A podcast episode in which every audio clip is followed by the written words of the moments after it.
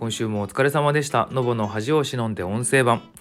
えー、改めてお疲れ様です。のぼの藤谷です。この番組はシンガーソングライター、DTM 講師などで活動している私が毎日更新しているノートの話を中心に日々感じたことや活動についてゆるっとお話をする番組です。最後までお付き合いをよろしくお願いいたします。えー、皆様1週間いかがだったでしょうか？今週といえばもう天気ですかね。あのー、ちょっと関東以外の方とか僕わかんないですけど、関東は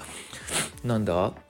週末の雨から始まり雨が止んだと思ったら30度を超える日が2日続いたと思ったらまた雨みたいな。もう気温も上がったり下がったりでもなんかずっと季節の変わり目が続いてるみたいなのが未だに続いてる印象なんですが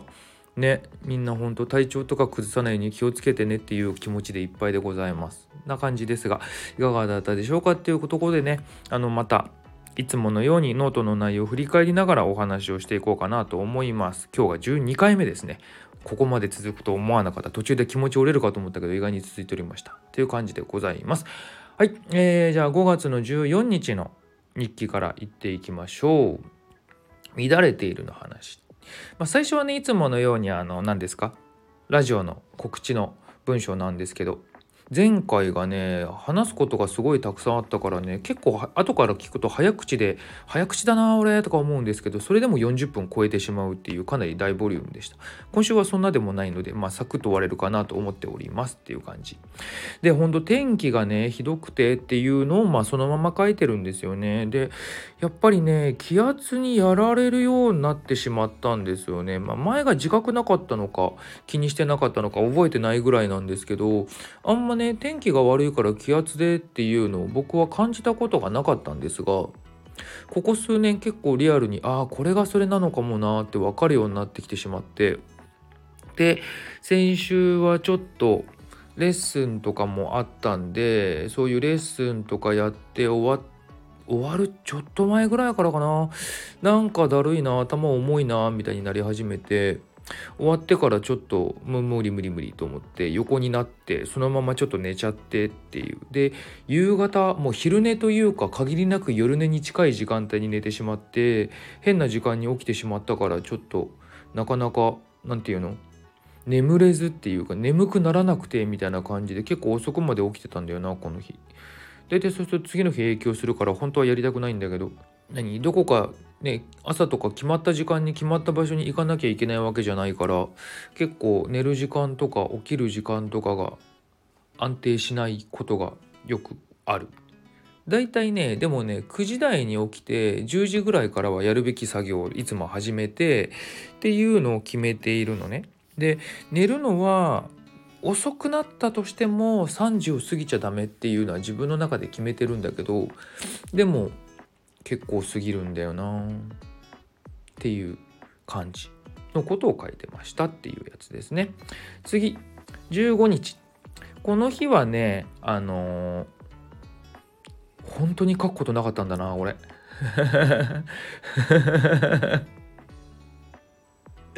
あの月曜日だよ頑張ろうねっていうことをこう なんとなくそれっぽい言い回しで書いたみたいな感じ。で今週はねちょっとねカラオケの業務とかがね曲数がこう増えてねあのそこにレッスンも重なってくるからわちゃわちゃするんじゃないかなと思って結構ね戦々恐々としてたんですけど意外に意外に時間かからず終われてなんだろうなちょっとちょっと負荷はあったけど自分に対する負荷はあったけどそんなにこうダメだっていう感じにはならなくて済みましたおかげさまで。なので今週はねそんなに合う合うしませんでしたね。結構曲がねあのちょっと難しいというかあのカラオケ業務のね難しさっていくつかあるんですよ。あのまず一つ目がそのそもそも鳴ってるフレーズが難しくて例えば聞き取るのが大変とか打ち込むのがちょっと難しいみたいな感じでその大変っていうパターンとそのフレーズ自体は複雑ではないんだけどその使われてる音自体がそのカラオケのシステムで再現するには結構難易度が高かったりとかあの再現はできなくはないんだけどちょっとそこにすごい手間がかかるとかそういうパターンがあるんですけど今回は結構まあ聞き取りも結構難しい部分僕がちょっと苦手なところもあったんですけどどっちかっていうとその音を似せる部分の難しさがすごいあって。なんですけどそんなに提出するまではそんなに時間かからずできたんだよな。もうやらなきゃっていう勢い要はこれを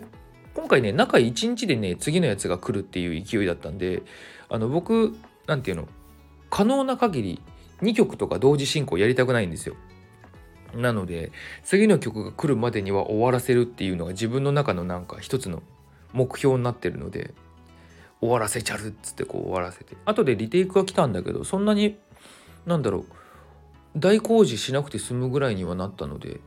まあ良かったかなと思いながら。っていうことがあったのが15日のお話。で16日次は自分のですっていうやつなんですけどこれはねあのまた1曲作った曲を公開しましたっていうお話ですね。今回はねあのノートで知り合ったエリカさんっていう作曲とかをちょっとされてる方とちょっと前にね共作しませんかっていうお話が出てたんですよね。去年ぐらいかな。でちょっとあのー、僕の方もそっちに手が回らなかったりとかいろいろあったりとかでちょっと伸ばし伸ばしになってたやつがあったんですよ。でそれがあのちょっとまたやりましょうって話になってでその時やろうとしてたやつがちょっと僕的にあまり乗らなかったのであのやり方変えましょうっつってこう共作ってね音楽共作っつって一緒に作るって結構やってる方いるんですけど大体がねその役割分担をここ結構明確にしてるんですよね。例えば A さんが作曲で B さんが歌メロを考えるだったりとかその A さんが作曲で B さんがアレンジするとかみたいに結構役割分担をしてることが多いんですけどその辺がねふわっとしたまま前回やっちゃったんですよね。なのでなんか何をどうしていいのかよくわからんなみたいになっちゃってたのがあったんで今回はあの僕の方がアレンジに回ると。なのでエリカさんが持ってる曲を頂いて僕がアレンジをしてっていう形どうですかっていう提案をしてでエリカさんの中で手持ちにあったんだけど形になってなかった曲っていうのをもらってでちょっとあの本当はねあんまりやらない方が良かったのかもなんですけどちょっと歌メロの方からいじらせてもらってちょっとメロ変えたいですっつってメロ変えてでアレンジしてで、えー、ギターベースやらを弾いて。とかで歌詞はお願いしてあの歌をシンセサイザー V っていうあのボカロよりももうちょっと何？うんまあ、別物って言ったらいいのかな。考え方が違うからな。AI を使ってあのリアルタイムにこう音声を生成するっていうまた別のタイプの歌を歌わせるソフトがあるんですよ。それを今回使うってことにしてやらせてもらったんですけどこれがねなんかやっぱり普段自分が使うキーじゃないキーで曲を作ったので結構ね時間がかかったんですよね。まだ自分の中にそこら辺の引き出しがないので。例えばあの多分ねエリカさん自体がどちらかというと鍵盤を使われる方なのであのあでもコードは自分でつけたからあんま関係ないかな。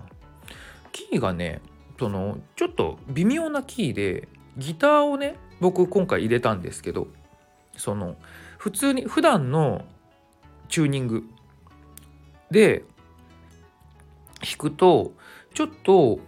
なんだろうな。本当だったらもうちょっと低い方に行きたいのになっていうところがあの低い方に行けなくってなんか全体的に曲の重心というかそのが上がってしまう高い方に行ってしまうっていうのがあってなんか嫌だなこれって。でも半音下げその元々のチューニングをちょっと下げてその全体的にこう少し低く弾けるようにするっていう方法があるんですけどそれをするとこうちょっと重苦しくなっちゃうんだよなと思いながら悩みつつ何パターンかこういろいろとって検証した結果やっぱりギターは半音下げにした方がいいなと思ってギターとベースを半音下げてで他の楽器の部分で音域のそのバランスの調整じゃないけどまたフレーズだったりとかちょっとそういうの変えてみたいな感じで何回か取り直したりとかっていうのをね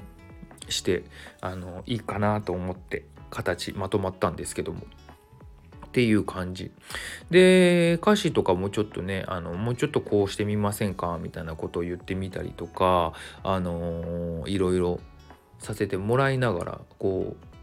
何て言うのかな？一つの形になったものが今回のやつでございますね。うん、であのー、やっぱり元の曲がエリカさんなのと動画とかも結局僕やるって言ったんだけどやってくれちゃったのであのー、動画としては YouTube としてはあのそのエリカさんのチャンネルの方に上がっているんですがよかったらそっちにねあの見に行ってあげてほしいかなノートの方にもちゃんとあの動画貼ってるのでそこから見て聞いていただけたりすると嬉しいかなと思います。でこれをね公開した翌日とかにこうちょっと自分の方自分もレッスンする側なんですけど受けたりも最近してて。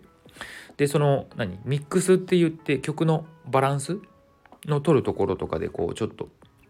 お話を聞いたらギターとかのね音作りとかの考え方がまたちょっと変わって今もう何？その YouTube に作った動画 YouTube に上がってる動画のバージョンとギターの質感がもう変わってるミックスが今うちに存在するんですけど。なのであのもう一曲ねやろうかなってお話をしているのでそれがもし形になったらそれぐらいのタイミングでサブスクとかに上げてみるのも面白いかななんて思ってたりするのでその時にはまたそういうミックスの変わったバージョンが上がるんじゃないかなと思っておりますっていう感じ。で前回からちょっとねあの試しにやってみてるんですけどあの歌ってみたい方がいたら歌ってほしいなと思ってあらかじめボーカルが入ってないバージョンのオケっていうのを作ってあのなんだノートの方にこれも貼り付けてたりするのでよかったらね歌ってみてもらえると嬉しいかなと思ってます。また聞かせてくれたらさらに嬉しいななんて思っておりますのでぜひぜひよろしくお願いいたしますという感じですね。と言いつつそろそろ自分のオリジナルも早く作んなきゃと思ってちょっと近々歌詞書こうと思っております。っていうのをずっと言ってる気がする。いかんいかん次。5月17日。ここからですよ。5月17から1718の2日間かな。もう夏日が突然来たってやつだよね。30度超えたっていう。それしか書いてないんだけど。そう。30度超えて結局17日はね家にいたのかな。で18日がちょっと予定があって出かけたんですよ。そしたらもうほんと日傘いるかなどうしようかなって悩んだんですよねその結局ほら夏になったわけじゃないじゃん。あくまで1日2日そうなるぐらいだからなと思ってただまあ日焼け止めぐらいは塗っとこうと思って日焼け止めは塗ってあの出かけたんですけど日傘いるねっていうぐらいのやっぱ夏日でしたね。うんとこんなんがあってねまた気温昨日とかもそうだし雨で気温は下がるしみたいなもう大変ですよね。みんなほんと気をつけてねっていうお話。次18日この日はねあのそのさっきも言ったようにちょっと出かけてたんですけどあの僕ねこの SNS で知り合った方とちょっとお会いしませんかお茶しませんかご飯しませんかみたいな感じで結構会いに行くのが好きなタイプだったりするんですよね。なのでこうすごい何頻繁にやってるわけじゃないですけど定期的にこうそういうお話ししましょうよ会みたいなのをやってたりするんですよ。でそれこそもともと僕ライブハウスで音楽活動をずっとやっててちょっとそこに行き詰まりを感じてあの活動するフィールドとか活動の仕方を変えていかなきゃなと思ってツイッターとかでこう結構ちゃんと何お仕事されてる作曲家さんとかとつながったりとかそういう人たちとこうああ会ってこうお茶させてお話聞かせてもらったりとかみたいなあとはネット上で音楽活動してる人たちとこう仲良くなったりみたいなことをちょっと始めたんですよね。でそういう時にあのやっぱりこう SNS ってこうその人が何やってるかとかその人がどういう人とつながってるのかとかが見れるから結構「何々さんとお茶しました」とか「何々さんとどこどこ行った」みたいなのをこう結構まあ相手の相手の方にもこうこういう人だよとか積極的にこう動いてるんだよみたいなのがあの伝わるといいなみたいな気持ちもちょっとあってよくツイートでこう名前を挙げさせてもらってたんですよね。そうすると、あ、誰々、要は友達の友達は友達理論じゃないけど、そこからつながる人とかも結構いたので、っていうのをやってたんですよ。で、ただ、あの、コロナをね、きっかけにね、その何て言うのそれをやめたんですよねその出かけはするんですよ人と会ったりはするんだけどその何々さんと一緒にみたいなことを書くのをなるべくやめたんですよ。理由としてはコロナの最初の方ってやっぱりこうそもそも外に出るイコールどうなのみたいな時期だったじゃないですか。だからそんな時で結構その時ぐらいからあの本当にやっぱり何？ライブハウスのバンドマンとかっていうよりはちゃんとお仕事してる作曲家さんとかと会うことの方が多かったからその何て言うの？あの人外に出てでコロナかかってんじゃん。ちょっとこんな時に出かけてそんなんで仕事飛ばされるって何なのってもし自分がこうツイートしたことによってまあまあそもそもお誘いして出かけたことによってコロナにかかってしまうももちろん良くないしそれによってこうお仕事に支障をきたしてしまうも良くないしその原因がここにあるじゃんっていう証拠を残すっていうのはとても良くないことだなと思ったから名前をね出すのをやめたんですよ。あくまで誰と言ったかは言わずに自分はここにいたい。で僕はもう仕事で常にこうその頃まだ普通に会社員だったしあのほぼリモートをしない会社だったのでもう常に外出てたんですよ。だからもう出かけるなもう何もねえよなっていうその休みの日だけ家にいたとて例えば週休2日だったとするでしょ1週間7日でしょあの5日間外に出なきゃいけない生活してるのに残り2日こもったところでみたいなところもちょっとあったからあの何ていうのまあかといって無駄に出かけることはもちろんしないけどなんかそういう感じだったからもう僕の場合はもう自分が外に出ることを発信すること自体はもう何て言うのかなあんまり気にしてなかったんだけどやっぱり他の人はそうじゃないからっていうところでなんか僕だ僕だけではないとは見てる人はそう思わないかもしれないんだけど少なくとも誰と言ったかは分からんけどこいつは出かけてたらしいみたいな状態をずっとやってたんですよね。でそれがあのー、ずっとなんとなく続いてて今もそうしてるんだけどあのさっきの話したみたいにこう例えば一緒に出かけた一緒に出かけたよは別にいいかもしれないんだけど出かけたよとかなんかこういうことがあったよみたいな時にやっぱり名前をね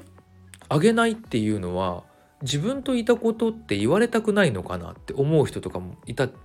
りすると思うんですよ。例えば例えばっていうかあのライブハウスをメインで活動してた時とか結構特になんだけどその例えば友達のライブ見に行ったとするじゃないですか。でライブ見に行ったことをツイートしなかったりとかこうなんかその何音源が出たって聞いたとかっていう時にこうなんか感想を書かないみたいなとかなんかそういうちょっとしたことでこう一喜一憂したりとかなんか人間関係が気まずくなるみたいなことが結構あったのねめんどくさいんだけど。であのー、今回みたいなその何直接活動に関わることじゃない結構オフのプライベートのことではあるんだけどこういうのでねこう例えばさっき言ったみたいにさあの一人で行ったみたいな感じになっているようなツイートとかを一緒にいた人が見た時にどう感じるのかなっていうのが急に気になっちゃったんだよね。何私は隠されなきゃいけない存在なの？みたいに思われるのもあれだしさ。かといって何？一応みんなお仕事とかいろんなねそれぞれの使い方があるからその確認を取らないで名前あげるってね良くないじゃんっていうのが最近思うから、まあ、たまにねあの確認取らずに名前書かれてああって思う時あるんだけど別にまあダメじゃないからいいんだけどさと思いながらとかあるからっていうのをねちょっと急に考えてしまってで昔はどうしてたかなと思ったら毎回終わり際に「ありがとうございました」皆さんかつあの SNS に名前とか挙げて大丈夫ですか?」とか聞いてから「誰々さんと行ってきた」みたいに返してたから久しぶりにそれをやればいいのかななんて思ったっていう結局何あの結論としてはそこに落ち着いたんだけど。っていうようなことがねちょっと気になったんだよねっていうお話でした。うんなんかあるんですよ。SNS もいろいろ。っていう感じでございました。はい。次。えー、19日。これがねほんと今週なんかツイッターがまた賑やかだったんですよ。その2日ぐらい連続でなんか違うトピックでみんな盛り上がっててその良くない意味で。なんか一人の方が言ったことに対してプロはまあいろんな人がわーわー言っててっていうのとかあのとある YouTube の動画についてなんか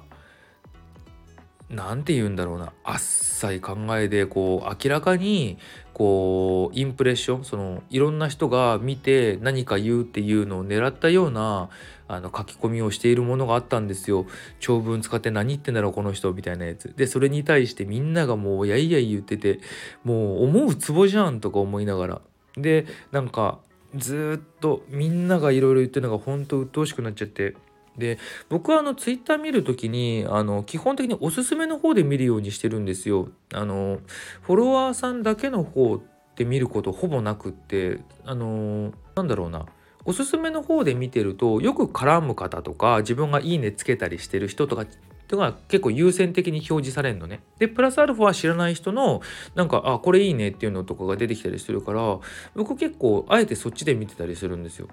ただこういう時に結構弊害があってあのフォローしてない人のそういうのまで見なきゃいけなくなるんだよね。で俺これねあのエイプリルフールの時もね言ったかもしれないし言ったり書いたりしないけど同じこと思ってたかもしれないんだけど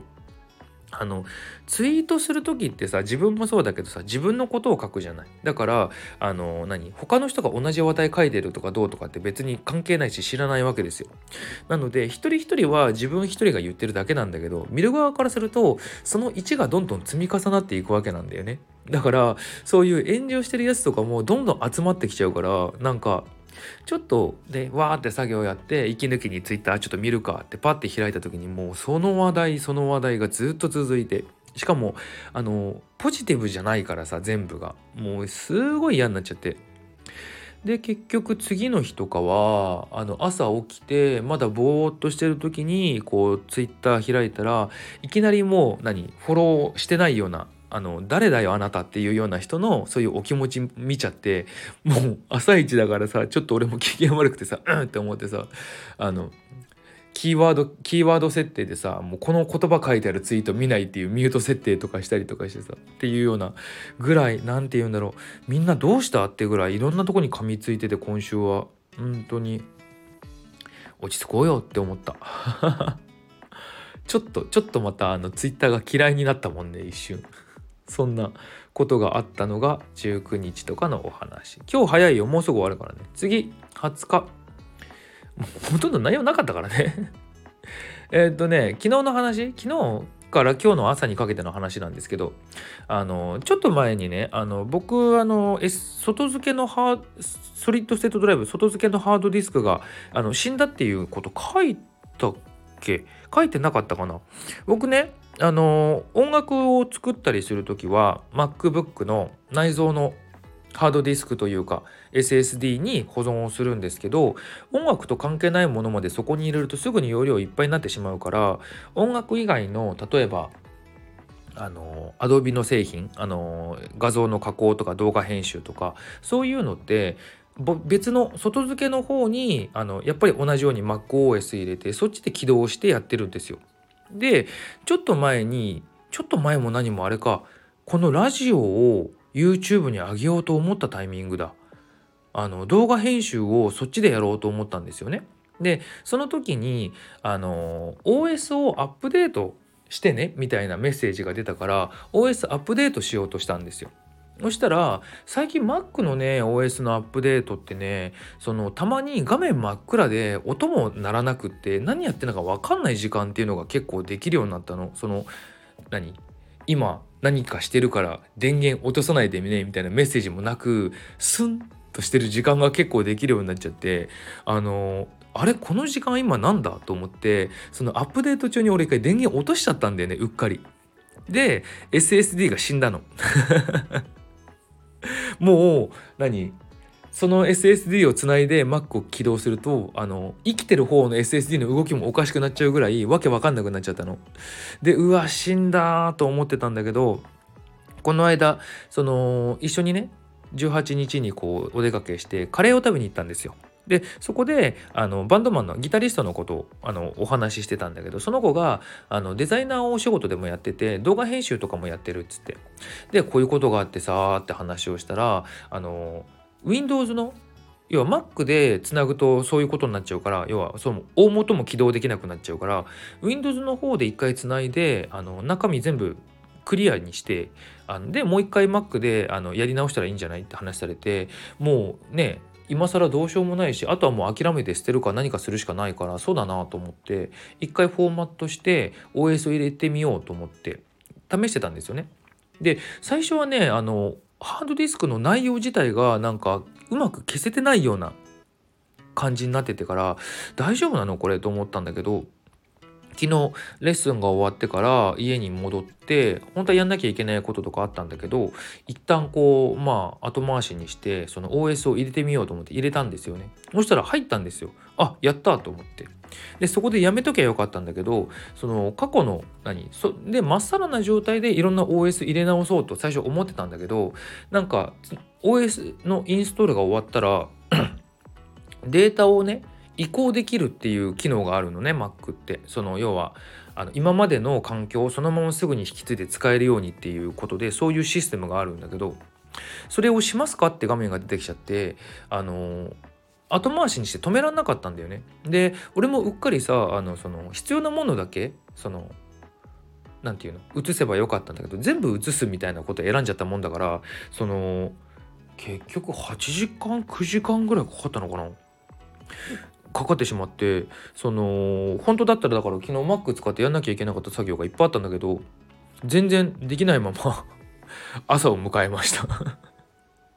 ただまあおかげであの Adobe が入ってたハードディスクが復活したので動画編集とかそっちでできるぞってなって今僕の中ではホクホクなんですけど特に何て言うのあの今までだからこのラジオの YouTube に上げるための編集もあれでやってたの？あの iPhone の動画編集アプリでやってたの？別にあれについては1枚の画像にタイトル入れるだけだからその何て言うの？特別あれがないんだよ。あの字幕を自分でつけたりしてないから全然関係ないんだけどそれでもやっぱりこう何？まあそれ以外の部分だよね。今度曲作ってあげる時とかそういう編集とかの時にやっぱりこうちゃんとねある程度例えば字幕をもうちょっと凝りたいとかそういうやりたいこといっぱいあるからそういうののためにちょっと復活させられたのが良かったと思って。まあその間にねいろいろ逆にじゃあ普段やりたいけどちょっと後回しになってたこととかであの最近ねギターのねコピーを久しぶりにやってんの。うちバンドスコアがやっぱいくつかあるからそのバンドスコア使ってその曲の部分的にその曲をフルで弾くことが目的じゃないからそのフレーズのね引き出しじゃないけど久しぶりにちょっと弾こうかなと思ってその何て言うの？あのギターソロをちょっと解析まではちょっといかないけどさこういう構成になってんだみたいなのをちょっと弾きながら感じてみたりとかそのギターの例えば5人いるバンドのギターの割り振りとかそういうのをちょっとあやっぱり弾いてる音の数例えば何3ピースバンドとかあのギター1人しかいないバンドとかだと結構ギターの人がコードをしっかり弾くとギターって弦が6本あるでしょ？だから6つの音とか5個の音とかやっぱ多めにこう音を鳴らすっていうことが多いんだけどそのバンドが5人とかになってくるとギターが2人いたりするのね。でさらにそこに別の楽器も鳴ってたりとかってするとその一個一個の楽器のその弾くフレーズとかあの音の組み立て方が変わってくるんですよ。なので例えばギター2人いる場合バンドの場合は片方のバンドが低音のパートで音も2つぐらいでもう1人が高い方のパートで音が3つぐらいみたいなところでこう音数が少ないとかっていうのとかがあったりするのね。で僕の場合は1人で曲作ってこうその曲ごとにこうアレンジ変える時にその何て言うの？そのギターが主となってガンガン弾く時もあれば他の楽器がメインとなってギターはちょっと装飾的に入れるとかもあったりするからってなるとそういう考え方とかね改めてこう他の人どうやってたのかなとかっていうのでこうまたいろいろ再確認。なんとなく昔はそこまで自覚がないままコピーをして遊んでてでそれを経て曲をなんとなくずっと作ってきて今1周何周？わかんないけどしてまたちょっとその辺をあの自分の中に落とし込むための再確認みたいな時期が今あって。っていうのでちょっとギター弾いてみたりとか最近ちょっとあまり声出してなかったなと思って久しぶりにちょっと歌ってみたりとかそういうのをしたりとかっていうのでまあ時間使えたからいいかなっていう感じでした。っていうところ。なので昨日やるはずだった作業は今から頑張ってやります。っていう感じでございました。っていうお話が今週1週間でした。どうですかね？皆さんの方は。あの頑張っていこうね。なんか また終わんなくなっちゃった。はい。っていう感じで、あの、今週もやってまいりました。えー、歌物の楽曲制作、BGM 制作などはあの、やらせていただいておりますので、もし気になった方とかいたら、あの、ご相談してください。あの、作ってくださいの前のご相談でも全然構いません。あと、このラジオで何か話してほしいな、みたいなことがあったりしたら、えー、YouTube のコメントとか、えっ、ー、と、スタンド FM のメッセージ機能とか、各 SNS の DM とかでもいいので、何かご連絡いただけるととても嬉しいかなと思います。一緒に番組を作ってもらえたらと思っておりますのでよろしくお願いいたします。ということで来週も頑張っていきましょう。それではまた。